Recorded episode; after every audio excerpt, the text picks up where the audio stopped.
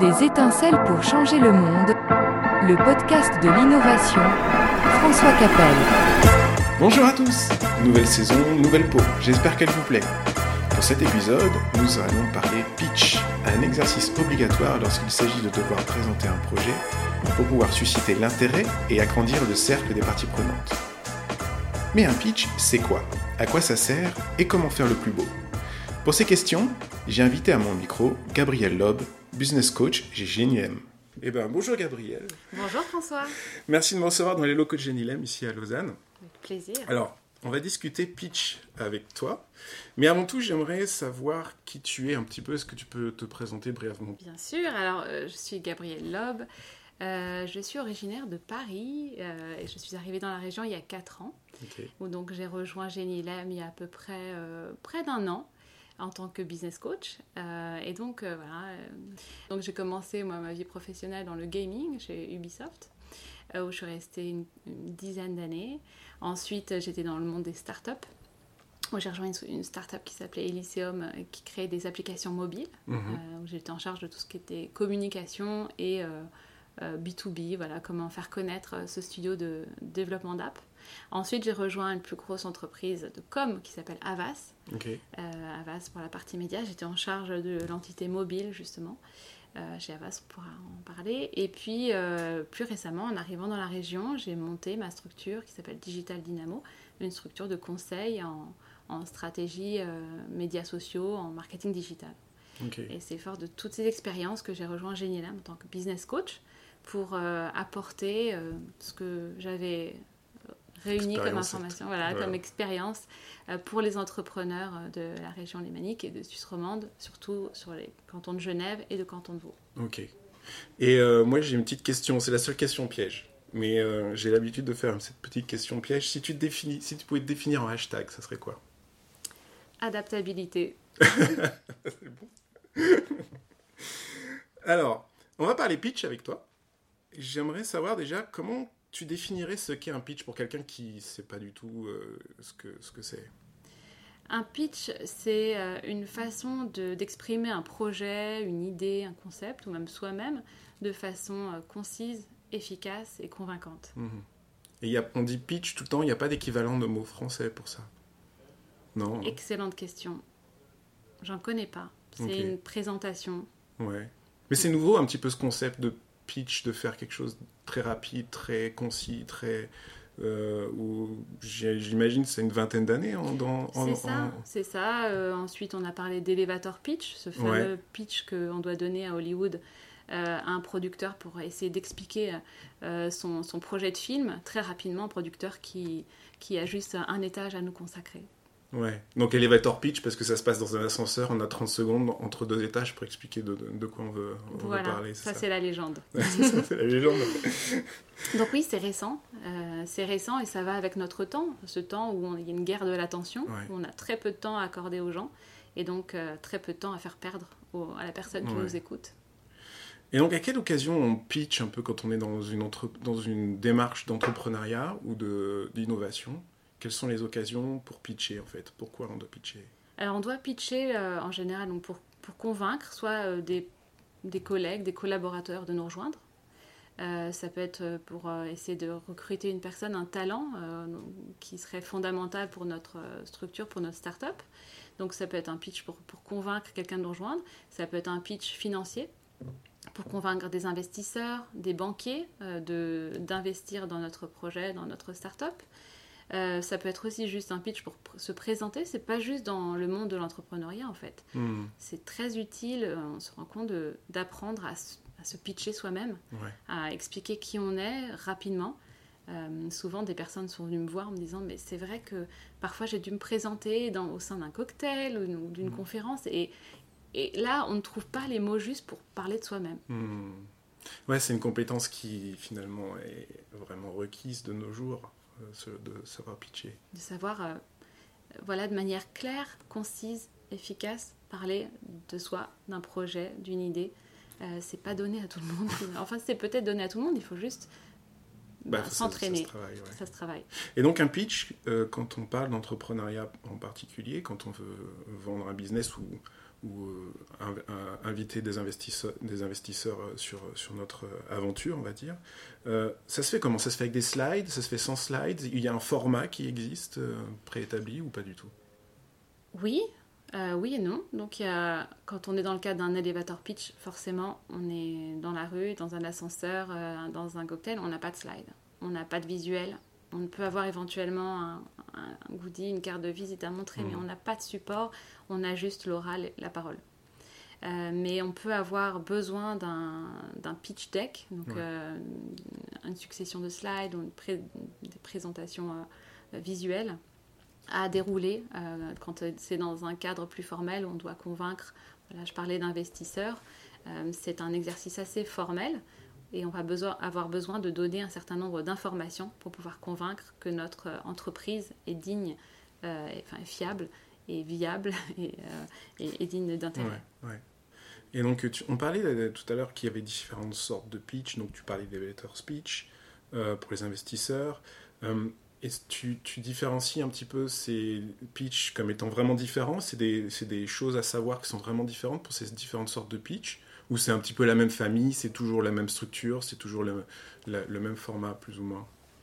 Alors c'est vrai qu'il y a un tronc commun euh, et c'est sur le savoir-être, sur le savoir-faire, euh, sur la façon de, de préparer son pitch. Tout ça, ce sera applicable dans, dans toute la fa- famille de pitch. On reprend ton Mhm, image de mhm. famille. Euh, mais il va y avoir un parcours imposé avec des choses différentes à dire à chaque fois, qu'on soit dans le cadre d'un sales pitch, on est dans une démarche de vente, ou dans une démarche de invest- investor speech, ou bien dans un elevator pitch. Hmm. Ce ne sont pas les mêmes informations, on n'a pas euh, exactement les mêmes euh, contenus.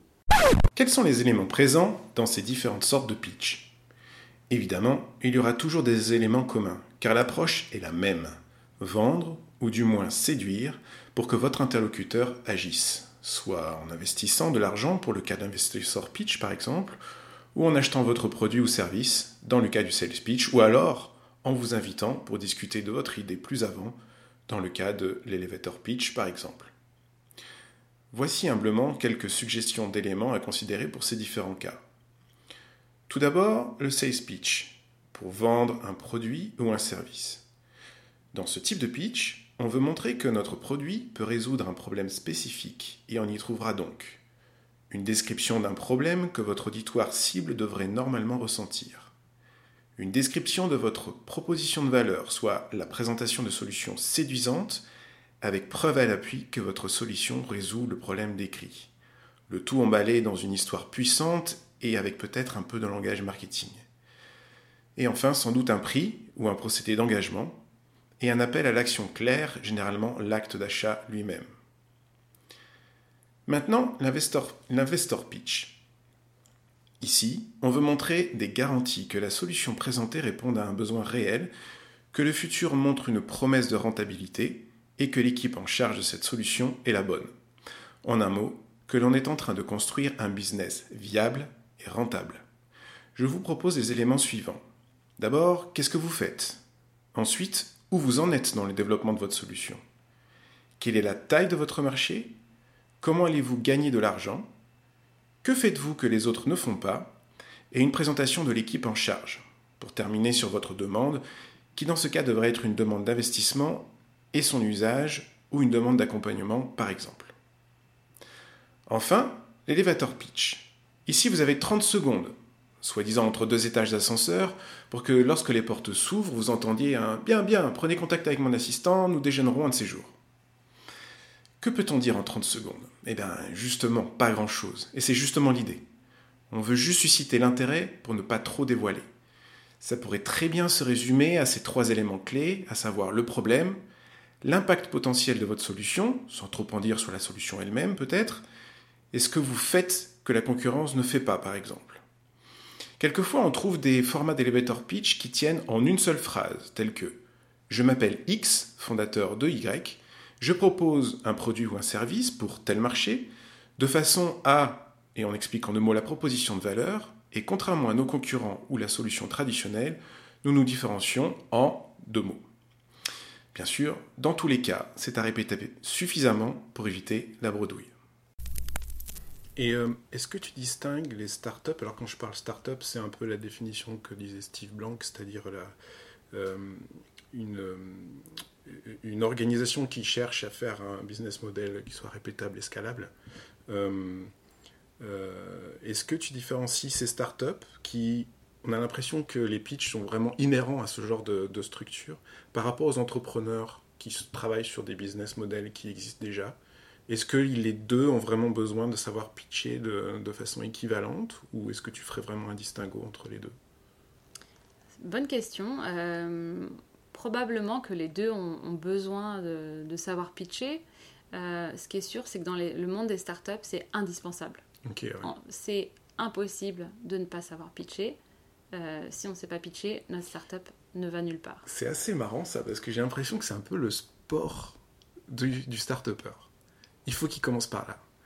Et j'ai l'impression, et c'est mon sentiment, mais j'aimerais savoir un peu ton avis, que euh, ces start passent énormément de temps à construire le pitch le plus éclatant possible et ne se concentrent finalement plus sur leur core business, que, ce qu'ils doivent faire. Est-ce que tu n'as pas l'impression que c'est un peu dangereux, cette, cette, tension qui, qui, existe euh, pour les startups? Alors c'est intéressant, en écoutant le début de ta question, tu disais j'ai l'impression que ça commence par là, que tout commence par là.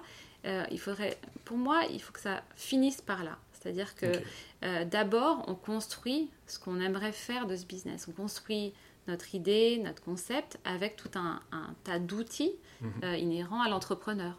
Il faut d'abord qu'on construise son, déjà son histoire, le storytelling. Bon, chacun a une raison différente d'entreprendre. Euh, parfois, c'est un désir profond, c'est une innovation, c'est une idée, c'est un besoin euh, non résolu. Et d'abord, on doit construire euh, bah, son business model, savoir si l'idée qu'on a, elle, peut, elle peut être faisable, elle peut être viable ensuite, elle peut, elle peut être scalable, mmh. déployable. Et donc, une fois qu'on a travaillé tout ça, grâce bah, par exemple aux, aux outils business model Canvas, pas, grâce à un business plan construit, alors on peut Mhm. discuter euh, mhm. de l'utilité encore du business plan ou pas. Mais une fois qu'on a fait tout ce travail euh, vraiment de fond, c'est un parcours de fond, une, fois qu'on a tout ça, là on peut construire un pitch. Mhm. On va pas improviser un pitch pour vendre du vent. D'abord, il y a tout un travail compliqué euh, bah, de, de, construction de, de, son business. Et donc, avant, comment on faisait? Avant le, que le pitch existait, comment ça se passait? Est-ce que tu sais ou pas? Je me suis posé la question, mais, parce qu'en fait, on, maintenant, c'est vraiment euh, essayer d'attirer l'attention en très peu de temps, etc., parce que les gens n'ont plus de temps. Mhm. Mais quand ils avaient du temps, comment ils faisaient Est-ce qu'il n'y a pas quelque chose à tirer de ces vieilles méthodes, en fait? C'est aussi ça la, question. Qui, Prendre le temps d'expliquer, de, c'est vrai, d'aller creuser dans des, dossiers, euh, d'aller euh, explorer un projet, une idée, euh, s'asseoir à plusieurs peut-être pour challenger une idée, pour vraiment prendre le temps de, dans, des, dans des meetings ou dans des réunions, des séances qui dureraient une heure, deux heures, euh, ça serait l'idéal. Mmh. Mais est-ce qu'on en a encore le temps? Est-ce qu'il n'y a pas finalement peut-être trop de concurrence? Il y a aussi la mode des, des startups. Mmh. depuis les années 2000, et c'est en fait depuis révolution d'Internet, en mmh, fait, hein, qu'on a cette tendance peut-être un peu avant. On avait les grosses entreprises de la tech euh, qui sont dans la Silicon Valley, mais aujourd'hui, avec toutes les startups qui se montent, euh, toutes les apps qui se montent, on a probablement besoin d'aller plus vite et de pouvoir plus vite faire la part des choses et voir si une équipe euh, va être capable de mener à bien un projet de startup. Mais quand on parle de levée de fonds qui, sont de plusieurs millions, par exemple, ça se décide sur un pitch? C'est, c'est, Ça paraît tellement un temps tellement réduit pour des décisions qui sont aussi importantes, euh, on se dit qu'il va y avoir une discussion après, il va y avoir quelque chose qui se passe. Mais on voit par exemple tous les shows, euh, le Shark Tank ou Dragon's Den qu'on voit dans les, pays anglo-saxons où des entrepreneurs viennent pitcher une idée de start-up devant 5 euh, personnes et en 5-10 minutes, on voit que les interlocuteurs sont prêts à mettre sur la table des, des millions. Quoi. Et ça paraît hallucinant comme situation. C'est comme ça que ça se passe Alors, je ne sais pas si je suis la, personne la mieux placée pour y répondre, mais c'est pour moi euh, un pitch, c'est une promesse. Ouais. C'est une promesse euh, qu'on va réussir à mettre en place un certain nombre euh, d'actions, réunir euh, des personnes de talent qu'on promet qu'on va réussir à réunir. Tout ça, c'est écrit sur le papier. Mm. Donc ensuite, il faut opérationnaliser la start-up de rêve qu'on est en train de décrire. On- je pense que les, les, les investisseurs, là, qu'ils soient des business angels ou venture capitalistes, savent très bien faire la, la- la- la part du vrai et du Mm, faux. mm, Et on est capable de vendre du vent dans une certaine mesure, mais très vite on est démasqué. mm. Donc il faut que la promesse, enfin la réalisation de cette promesse soit à la hauteur. Pour l'anecdote, il y a eu des pitchs qui ont promis la Lune et qui sont parvenus à tromper les investisseurs. Mais pour le coup, c'est ce qu'on appelle une fraude. Un très bon exemple, et sans doute la plus grande fraude dans toute l'histoire des startups, est celui de Terranos, une startup dont la fondatrice Elizabeth Holmes promettait à ses investisseurs une méthode d'analyse sanguine automatisée, ne nécessitant que quelques gouttes de sang récoltées via votre doigt et sans aiguille, et qui vous permettrait d'éviter les longues files d'attente des laboratoires d'analyse médicale, voire de détecter précocement certaines pathologies. Elizabeth Holmes a joué le jeu dangereux de vendre un produit inexistant en suivant le mantra de nombreux entrepreneurs de la Silicon Valley Fake it until you make it, soit faites semblant jusqu'à le faire vraiment. Sauf que dans son cas à elle, elle a soigneusement réussi à duper les régulateurs du secteur de la santé américain. Lorsque des inspecteurs fédéraux sont venus inspecter le laboratoire Terranos en décembre 2013, on ne leur a pas montré la salle où étaient effectués les tests illégaux sur des appareils Edison et Siemens piratés. Elizabeth Holmes a soigneusement évité les investisseurs spécialisés dans le domaine des technologies médicales et les personnes auprès desquelles elle a recueilli des fonds ne possédaient pas le savoir-faire nécessaire pour examiner ces produits et ils ont été pris dans la ruée vers l'or caractéristique des licornes de la Silicon Valley. Au bilan, Elizabeth Holmes aura tout de même réussi à lever 700 millions de dollars et Terranos sera en 2015 valorisé à plus de 9 milliards de dollars, pour finalement, après découverte du poteau rose, licencier en octobre 2016 340 salariés. Le procès d'Elizabeth Holmes s'ouvre ces prochains jours et elle risque 20 ans de réclusion. Ne faites pas ça chez vous. Bon, maintenant parlons un petit peu technique. Les objectifs d'un pitch, tu disais c'était convaincre quelqu'un ou avoir une discussion euh, en, après, un petit peu plus approfondie. Mais qu'est-ce qu'il y a vraiment Qu'est-ce qu'il y a dans la structure d'un pitch? Qu'est-ce qu'il doit y avoir? Quels sont les éléments qu'il doit y avoir? Alors, ça va dépendre de, du temps euh, que notre interlocuteur, que notre audience aura à nous, à, à nous consacrer. Euh, il y a des pitchs donc en une minute, des pitchs en trois minutes, des pitchs en dix minutes. Donc il va, savoir, il va falloir d'abord savoir quel est le brief, mmh. euh, qu'est-ce qu'on me demande de faire. Il y a tout un tas de règles quand on fait des concours, par exemple, pour obtenir une bourse, pour obtenir un, un grant, euh, un prêt, euh, on doit savoir quelle est la règle. Mmh. Parce qu'on a 5 slides, 6 slides. Mais en général, on nous demande donc dans le pitch d'une minute de donner d'abord un, un, executive summary, euh, la value proposition, c'est-à-dire mmh. Euh, savoir ce qu'on propose d'unique par rapport à un marché, donc faire une slide étude de marché, étude de la concurrence. Euh, mais avant tout ça, le plus important, c'est d'étudier le besoin, ouais. savoir poser quel est le problème, pourquoi est-ce qu'on va venir avec une solution magique, quel est le problème mmh, auquel on, on, va répondre. Et donc ensuite, on a, si on a plus de temps, si on a 3 minutes ou 10 minutes, on va pouvoir aller plus dans le détail, proposer euh, bah, des projections financières, un compte de résultats. On va avoir en général à côté d'un dossier de pitch euh, tout un plan de trésorerie euh, à 3 ans. Donc c'est voilà, pas juste du vent, on a aussi mmh. des prévisions de vente qui résultent euh, d'une étude approfondie d'un marché. On a déjà un peu parlé de ce que doivent contenir les pitchs. Cependant, et après ma discussion avec Gabriel, nous vous proposons quelques canevas, ou pardon, des trames à suivre afin de structurer les contenus. Gabriel, par mon intermédiaire, vous propose de retenir l'acronyme PPP pour problème, promesse, preuve, ou l'acronyme SIR, situation, impact et résolution. On touche ici le cœur de ce que les pitchs doivent adresser. En fonction du temps que vous avez, je vous propose de mon côté la trame proposée par Best 3 Minutes. Vous verrez le lien en commentaire, c'est un peu long à détailler, qui propose plus d'éléments. Mais cela dépend de toute façon de votre audience, de ce qui vous demande spécifiquement et du temps que vous avez. J'ajouterai que lors de cette préparation de la structure, il est important de préparer aussi l'après-pitch, à savoir la session des questions-réponses, cruciale si vous voulez complètement convaincre votre audience. Donc en fait, il y a beaucoup dans ces différents éléments du pitch. On, doit avoir des chiffres, mais est-ce qu'il est autorisé par exemple de faire un petit peu d'humour, de faire ce genre de choses un petit peu pour essayer de gagner et de, de, jouer un peu avec son, son auditoire sur d'autres cordes que juste des faits de ce qu'on va pouvoir délivrer Ça se fait ça? Pas du tout. Non? Mais si, bien sûr. si, si, bien sûr. Justement, euh, on, est, on reste dans une relation humaine et où on doit euh, convaincre, on doit séduire une, audience de nous faire, pour nous faire confiance. Et du coup, ben, ça peut passer euh, par des faits, par justement les trois, les trois axes pour convaincre. Hein, c'est ethos, logos et le pathos. Donc euh, on doit s'adresser soit euh, ben, avoir un discours logique avec des faits qui découlent d'autres faits qui sont prouvés. Donc là on va convaincre euh, des directeurs financiers, on va convaincre des profils type comptable. Vraiment, ce sont des faits avérés. Hmm. On a la partie plus aussi émotion. Et dans l'émotion, je mets l'humour. On, hmm.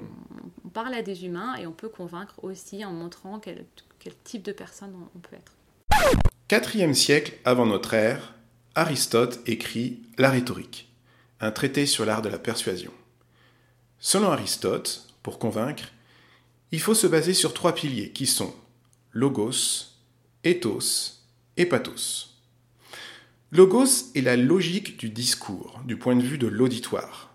Le logos définit les arguments susceptibles d'être reconnus comme valides ou pertinents par l'auditoire cible. Ethos constitue la forme de l'orateur, sa réputation, sa crédibilité, son autorité, bref, en un mot, sa personnalité, l'image qu'il donne à voir aux autres. Il s'agit pour l'orateur de développer son capital sympathie en se présentant sous un éclairage favorable. Il doit gagner en crédibilité, en confiance et ainsi faire bonne impression, sachant que ce qu'on appelle bonne impression dépend bien évidemment de votre auditoire. Et enfin, le pathos pathos constitue le pôle de l'argumentation par l'affect. Un argument relève du pathos lorsqu'il cherche à créer des émotions ou un lien émotionnel avec le public. On va en parler un petit peu plus après. C'est une mission séduction finalement le pitch. Un peu. Ouais.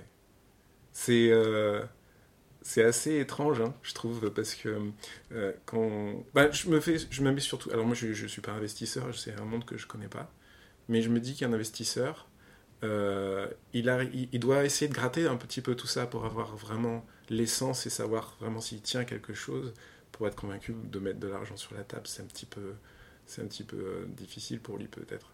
Oui, c'est un peu euh, c'est un peu comme un mariage, hein, en quelque sorte. Les deux parties euh, vont s'engager euh, dans une aventure commune, et puis à un moment, euh, il faut s'assurer que l'autre personne ne mente pas mmh, sur, sur son engagement, sur sa volonté de. voilà, sur sa persévérance, sa persistance. Et donc, l'investisseur attend quelque chose de la part de l'autre partie. Donc, c'est un contrat, il n'y a pas juste la séduction. Derrière, bah, il s'agit de de continuer euh, sur le long terme à, à, hmm. prouver tout ce qu'on a promis. Hmm. Moi, il y a quelque chose de assez caractéristique sur les pitchs, je trouve, c'est l'accroche. C'est vraiment euh, essayer de capter l'attention. c'est cet exercice-là que je trouve qui est très typique du pitch, mis à part le fait que ce soit très concis. Mais cet exercice-là de, de, comment dire, d'accrocher l'auditoire, c'est assez euh, vraiment comment dire, ça dépend vraiment, c'est inhérent à cet exercice du pitch. Est-ce que tu as des petites combines personnelles, toi, pour essayer d'accrocher l'auditoire vraiment sur... Euh, tout à fait, j'en parlais tout à l'heure justement, euh, des pulsés, euh, puisque j'interviens justement sur le pitch.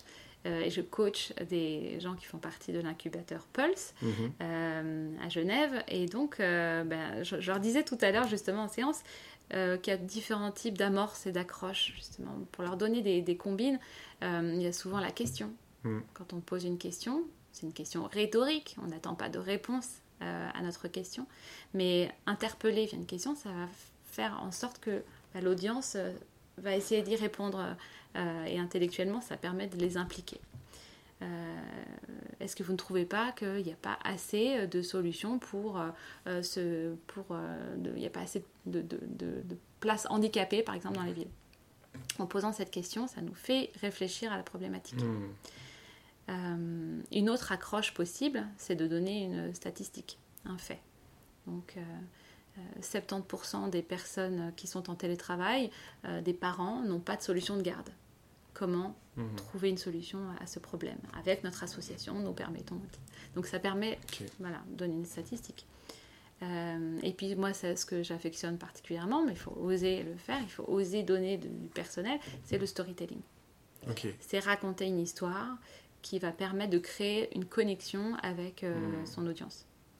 Ce storytelling là, ça permet vraiment, là on est dans l'humain, dans le pathos, on est vraiment dans l'émotion, et donc euh, ça permet de montrer qu'on est un humain qui parle à un autre humain et qui va créer une connexion euh, qui pourra permettre de éventuellement de convaincre. D'accord, ouais. Et storytelling, c'est quoi exactement? C'est raconter une histoire vécue qui, qui un peu montre le- un problème pour accrocher l'audience, c'est ça? Oui. Je me souviens encore, euh, bah, quand j'étais chez Ubisoft, euh, il y a, je sais pas, peut-être une euh, quinzaine d'années, d'un creative director qui euh, pitchait en racontant cette histoire qui était, voilà, quand j'étais petit, je, je jouais à cache-cache avec ma sœur. Et on était dans le noir et j'avais très peur. Je me cachais euh, derrière une, euh, une- une, euh, un placard et, je, et je- je la vois passer à côté et je sens qu'elle va bientôt me voir, mais elle, ne se rend pas compte que je suis là et je sens son souffle tout près de moi. Elle est à deux doigts de me trouver, mais elle ne m'a pas trouvé. Et c'est ce sentiment-là de frayeur, de peur, de- qu'on a essayé de retranscrire dans le jeu Splinter Cell d'infiltration. Ah, génial. Donc, on est à fond dans le dans la complicité, on a tous joué à cache-cache euh, donc quand on était petit. On- si on a eu la chance d'avoir un frère ou une sœur ou des cousins avec qui on a joué, ben on sait à quoi il fait allusion et donc on comprend tout de suite l'émotion qu'il a voulu Mmh. retranscrire dans son jeu. Aujourd'hui, je me souviens encore de son, de son pitch. En 2004, j'ai été invité à participer à une conférence scientifique internationale à Trondheim, en Norvège. Je suis logé comme la plupart des participants dans un bel hôtel où il m'est donné l'opportunité de rencontrer dans les couloirs les grands pontes dont les noms jalonné mes lectures scientifiques. Je pouvais enfin leur donner un visage. Un matin, je m'apprête à rejoindre le hall de l'hôtel pour partir à la conférence avec mes collègues de l'époque. Je suis un peu en retard, j'appelle l'ascenseur. La cabine s'ouvre sur trois hommes en tenue impeccable, costume trois pièces, et qui ont l'air surpris de voir l'ascenseur s'arrêter. Ils me regardent presque étonnés, et j'essaie de leur répondre un bonjour de mon meilleur norvégien pendant qu'un des trois hommes s'enfonce dans le fond de la cabine. Je leur tourne le dos pour appuyer sur le bouton avant de constater que de toute façon, on va tous au même endroit. Le voyage est court, mais je sens comme euh, une atmosphère inhabituelle dans la cabine. L'ascenseur s'arrête, et les portes s'ouvrent sur une foule de photographes et de journalistes. Je sors alors presque en héros de l'ascenseur et j'ai presque envie de poser, avant de rejoindre mes collègues Hilar qui m'expliquent que mes compagnons d'ascenseur n'étaient autres que le prince de Norvège, flanqué de ses deux gardes du corps. Voilà un exemple de storytelling. Utiliser ce genre de procédé dans un pitch est très puissant. Il est un exemple très concret du pathos d'Aristote. Mais pourquoi ce genre de procédé est puissant? Parce que, pendant que je racontais cette histoire, j'en suis sûr, vous étiez avec moi, vous étiez présent. Vous avez certainement imaginé des choses que je n'ai pas dites, comme par exemple la façon dont étaient habillés ces trois hommes, ou le décor de la cabine d'ascenseur, ou la foule de photographes mon visage d'étonnement par exemple. Ce genre de storytelling a pour effet de donner à l'auditoire plus de concentration, plus d'attention et plus de mémoire. Vous allez retenir l'histoire. La recette pour ce genre de storytelling est de créer du suspense. Vous n'auriez certainement pas eu le même niveau d'engagement si je vous avais juste dit que, une fois, j'avais pris l'ascenseur avec le prince de Norvège. Il existe d'autres sortes de storytelling qui déclenchent d'autres processus dans le cerveau et donc d'autres réactions de la part de l'auditoire, comme la générosité, la confiance ou d'autres liens affectifs. Par exemple, si je vous raconte une histoire triste qui m'est arrivée, dans ce cas, vous allez créer de l'empathie et l'auditoire se lie de compassion avec vous. C'est exactement ce qui se passe lorsqu'on regarde un film et que l'émotion nous gagne alors que l'on sait très bien que l'histoire est montée de toutes pièces ou que les personnages ne sont que des acteurs, très bien payés d'ailleurs. Je vous laisse découvrir la vidéo de David Phillips en commentaire qui explique tout cela très bien. Et je voulais aussi vous citer un livre de référence en storytelling qui s'appelle Made to Stick, où les auteurs expliquent bien la recette d'un bon storytelling. Pour finir, je voulais néanmoins appuyer sur le fait qu'un pitch, ce n'est pas juste du storytelling. Beaucoup font l'amalgame, mais ce n'est qu'un outil faisant partie du pitch, ce n'est pas le pitch en soi. Il est donc important de bien définir notre objectif de pourquoi on fait un pitch et de s'y tenir. C'est ça aussi qui est caractéristique du pitch, c'est que ça marque sur le temps. Voilà. Et donc ce pitch d'Igor Manso, je m'en souviens encore. Est-ce qu'il y a des grands pitchs d'ailleurs que, à part euh, ceux que tu as pu euh, euh, voir personnellement, mais des grands pitchs qui sont connus, sur lesquels tu, qui, qui feraient office de référence pour ceux qui voudraient s'exercer, un petit peu comprendre comment les gens font, font un pitch Oui, oui, il y a vraiment des, des, artistes du pitch, hein, puisque nous, notre formation justement chez Genilem s'appelle l'art du pitch. c'est un art, c'est et euh, Guy Kawasaki, par exemple, euh, donne vraiment la structure idéale avec les 10 slides qu'on doit avoir dans son pitch deck. Euh, et le maître du pitch, c'est forcément Steve Jobs. Hmm. C'était forcément ce grand homme qui a marqué des générations de geeks, d'Apple geeks, etc. Hmm. Et un des pitchs mémorables qu'il a donné, je crois que c'était à Harvard, c'était un je crois que c'était un, une graduation de Harvard, il me semble. Hmm. Tu me corrigeras plus tard, on ira vérifier. Mais en tout cas, il raconte surtout son histoire. Et là, on apprend que euh, c'était un bébé adopté, que ses parents qui n'avaient pas eu le, les moyens de l'élever euh, avaient accepté euh, qu'il soit adopté par une famille à la condition exclusive qu'ils aient fait des études et qu'il s'engage à ce que Steve Jobs fasse plus tard des études. Et en fait, euh, il y a tout un, parcours de vie qui a fait que ce, n'étaient pas des gens qui avaient des études supérieures qui l'ont adopté, mais ils se sont saignés vraiment pour qu'ils puissent faire des mmh. études. Et c'est à, ce, cette graduation euh, night qu'on a compris que lui-même était un drop-out et qu'il n'était pas allé jusqu'au bout des études. Donc c'est vraiment euh, une histoire poignante qui, où il révèle beaucoup de sa personne et qui, qui permet de, de, bah, voilà, d'expliquer un peu. C'était plus un, discours qu'un pitch, mais c'était hmm. un, discours assez poignant. après, il faut aller regarder toutes ces keynotes qui sont en fait des références du pitch.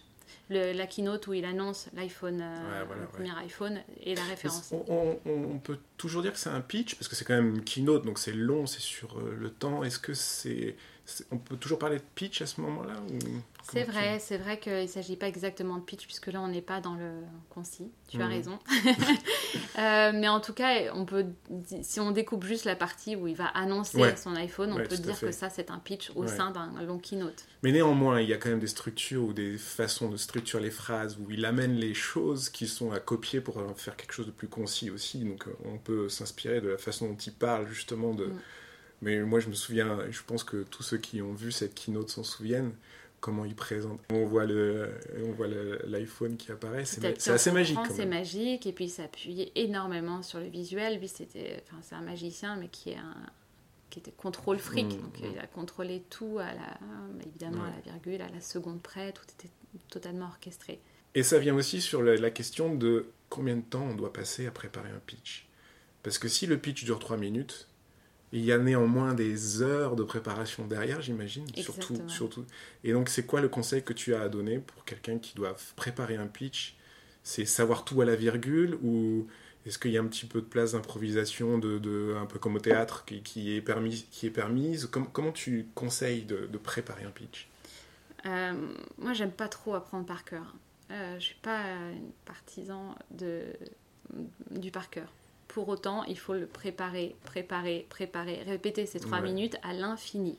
Il faut préparer dans la glace, il faut préparer en se filmant, il faut répéter euh, devant euh, des personnes de son entourage, devant des inconnus.